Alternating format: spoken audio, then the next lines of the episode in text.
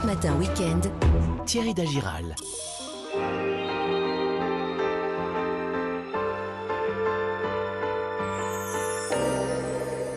La balade du dimanche à présent avec euh, Marion Sauveur et Vanessa Zaza. Bonjour mesdames. Bonjour. Et ce matin, on saute dans le Thalys direction Bruxelles, Vanessa, pour célébrer l'ouverture d'un lieu mythique. L'hôtel Solvay, c'est le chef-d'œuvre de l'Art Nouveau, euh, classé au patrimoine mondial de l'UNESCO. Ouais. Évidemment, il a été conçu au début du 19e par Victor Horta, qui est le grand architecte hein, de, de ce mouvement. euh, euh, voilà, et il a mis 8 ans à le réaliser. Il a eu carte blanche, mais aussi bourse blanche, un budget Ah illimité pour en faire un, petit bijou, ouais, Ça aide. légèrement. Et ça, il a pu euh, justement travailler dans les moindres détails, les finitions.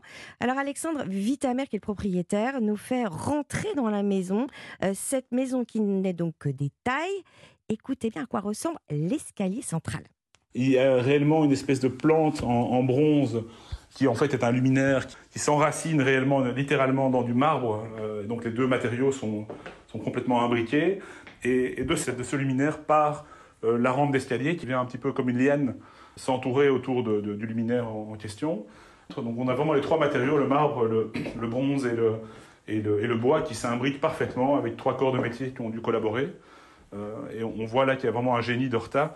Et beaucoup le comparent, pensent en tout cas qu'il est euh, largement dans la cour des grands de l'art nouveau européen, au même titre qu'un Gaudi. Au même titre qu'un Gaudi. Donc, euh, ça pas vous explique pourquoi il faut y aller. Euh, en revanche, on s'inscrit hein, sur euh, le site internet Oui. de l'hôtel Solvay, évidemment, avant de y aller. Vanessa, est-ce qu'on peut dire que Bruxelles, euh, c'est la capitale de, de l'Art Nouveau Oui, alors comme Vienne, mais c'est vrai que Bruxelles euh, Ouais. abrite à elle seule le plus grand nombre d'édifices euh, d'art nouveau en Europe. Alors, il y en a quatre ou cinq qui sont incontournables. Pas loin de l'hôtel Solvay, il y a le magasin Old England qui abrite le musée des instruments de musique. Vous pouvez pas le rater. Hein.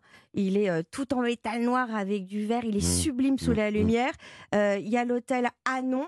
Euh, qui a une très belle cage d'escalier admirée, l'hôtel Tassel qui est considéré comme l'œuvre fondatrice euh, de l'art nouveau, et puis, si vous avez envie de voir dans quel univers vivait euh, justement Horta, on va au musée Horta pour découvrir euh, l'ancienne maison atelier euh, qu'il s'était fait construire. Et Vanessa, c'est aussi Bruxelles, la capitale de la BD, bien sûr. hein. Oh, bah oui, et le centre belge de la bande dessinée, justement logé dans un bâtiment dessiné encore par Horta, évidemment.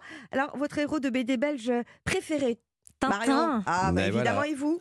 Bah pareil, j'allais dire la même chose. Oh, donc. euh, pas, pas de Black et- pas de Black et. Mortimer Non, pas de Spirou, ouais, c'est pas grave. Marion m'a piqué mon idée. Bon, alors, euh, on va faire un petit quiz. Parce que si vous êtes des aficionados, vous devez attaquer le parcours BD. Il y en a une soixantaine de, de murs peints, avec évidemment. Oh, plus ils sont gros, plus je les aime. Alors. Ah, Marion. Obélix. Ah, pas Bien, mal. bien. Les Ouais, sangliers. Pas mal. à tout de suite. Mais c'est pas trop grave, ce plan diabolique va les surprendre. Cette fois-ci, ils ne comprendront pas ce qui leur arrive. hein. Tu te rends compte, Azraël Azraël. Azraël. Alors. Ah bah, Bah les schtroumpfs, ah, bien sûr. Bah oui. c'est tous les années Thierry. 80 qui remontent. Bon, ça, c'était pour un petit aperçu ludique pour, euh, pour les enfants.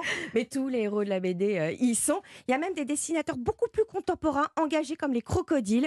Euh, c'est eux qui ont fait la dernière fresque et ils dénoncent le machisme et le sexisme de notre euh, siècle de 2021. Voilà, toujours très avant-gardiste en fait, euh, Bruxelles. Alors maintenant, Marion Sauveur, Bruxelles, ce sont aussi des Oh, saveurs. oui. Qu'est-ce qu'on y goûte? L'incontournable, c'est Ouais. la croquette aux crevettes grises, les petites crevettes pêchées dans la mer du Nord.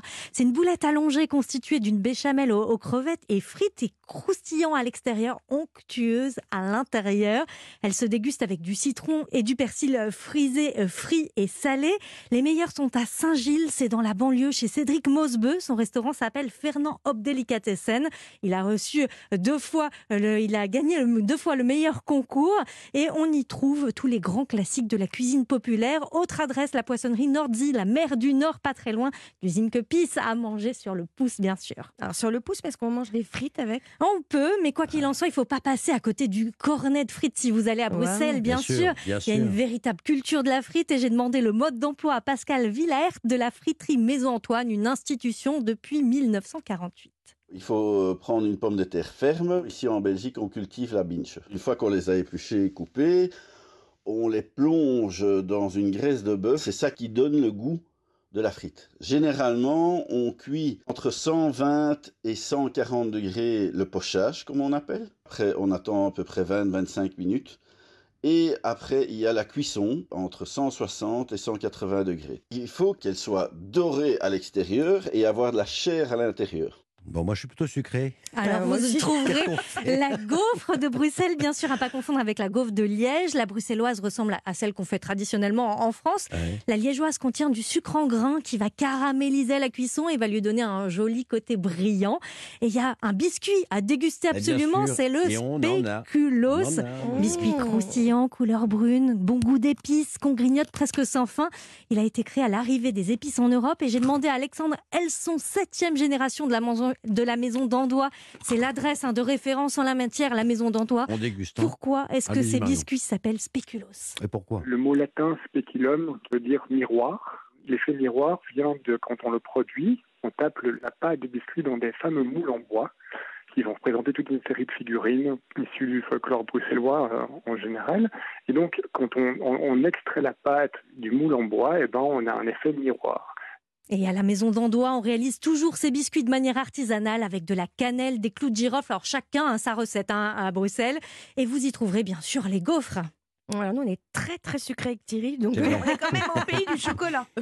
Et oui, euh, il y a des chocolatiers de talent à Bruxelles. Il faut absolument que vous goûtiez les chocolats Ah de bah, Laurent Gerbeau. C'est. Allez-y, c'est hein. un équilibriste de- moi, je du goûte. goût. Oui, oui. Mm. Des chocolats avec très peu de sucre. Alors, je vous conseille le gare aux noisettes, ce que vous êtes en train de déguster. Une Mmh. petite sphère de chocolat qui On renferme un praliné liquide. On a le craquant du chocolat, la douceur du praliné. C'est un délice. Mmh. Et on ne peut pas parler de chocolat à Bruxelles sans parler, parler de Pierre Marcolini, qui a ouvert une Mm. nouvelle boutique à la Grande Place et une biscuiterie.